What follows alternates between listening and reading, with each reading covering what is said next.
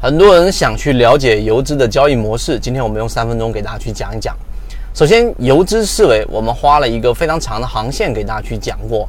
现在我们正式的开启了我们的游资思维笔记二。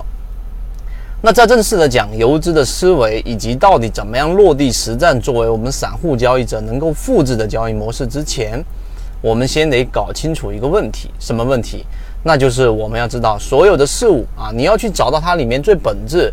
最根源的这一种共性的模式的前提是你必须要了解一第一点啊，所有的事物发展它都是由矛盾的共这个共同体不断的去由矛盾的激化到矛盾的消退，然后最终形成一个相对的平衡，然后发展往前。所以任何事物都有矛盾的双方，这是第一。第二，任何事物它都有一个主要矛盾，还有很多的次要矛盾分支出来的矛盾。很多人找不到解决问题的这一种法门，或者最关键的因素，都是因为去看了很多次要的矛盾，找不到矛盾的主要方面啊，主要矛盾。第三个，当然我刚才也提到了，矛盾既有主要矛盾，也有次要矛盾，再有一个就是矛盾的主要方面。一旦你能把这一点想明白了，那实际上你离解决这一个问题的内核已经非常接近。那好，我们讲到实战。交易模式当中，游资跟散户之间到底是对立还是统一的？我们在我们的游资思维笔记二里面花了一个比较长的篇幅，给大家去先讲明白这个问题。答案是肯定有的，大家可以停下视频思考一下。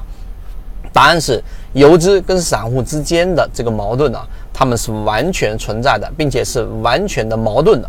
那第二，这个主要矛盾是什么？主要矛盾是游资跟散户都想快速的获利。请注意啊，获利当然所有人都想，但游资跟散户都想快速的获利，这是第二点，就是矛盾啊，主要矛盾在于这个地方。当你明白这一点之后，哎，那最大的核心是什么？快速。所以你不明白这一点，你可能会落入到以前庄家做庄要有什么呢？要有整个吸筹、洗盘、试盘、控盘、拉升、出货这几个不同的步骤。但游资由于它跟散户之间的主要矛盾是想快速的都想快速的获利的时候，那么这种情况之下就要抓住啊快速这个关键词。第三点，我们来讲一讲到底游资的这种技术模型啊，我们在游资思维笔记里面罗列了好几个我们金鱼报里面的标的，在起爆之前，弗莱特起爆之前，对吧？我们说的这种通威起爆之前，包括我们之前说的金牌橱柜起爆之前，到底有什么特征？有几个非常重要特征，今天摘一两个告诉给大家。第一，它一定是我们说达到了极值。什么叫极值？钟摆摆到了极限位置的时候，剩下再往上的这种动量已经几乎为零的情况之下，你要在这种情况之下找到这一个底仓，找到介入的时机。在交易过程当中，什么时候是极值？就当一只个股出现了恐慌性的抛盘。超跌蓝色区域，我们都开源给大家了，于是出现了成交量的极度萎缩，这就是极值。第二个技术形态就是我们说的涨停板，涨停板大家都知道啊，我去排幅这个涨停涨幅排行榜去找涨得厉害的股票去操作，那就错了。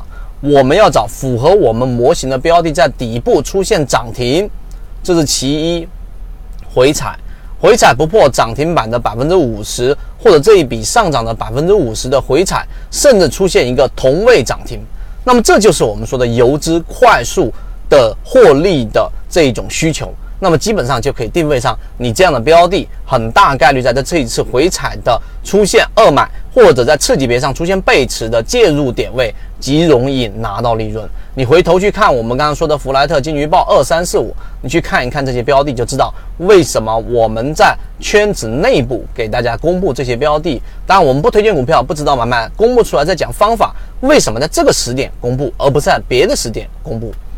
好，今天我讲的这个内容其实已经说到点子上了，当然还有很多细化的这个内容，还有我们鱼池当中的举例，有过去的，有现在的，还有未来的。那么这些内容，如果你想获得完整版视频，可以找管理员老师去排序我们的这一个游资思维笔记二，更多内容我在里面给大家提到。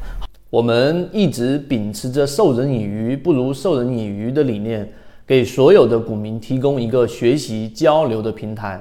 想要进一步系统学习实战方法，可以在节目的简介中查询详情，加入到我们的圈子，和你一起终身进化。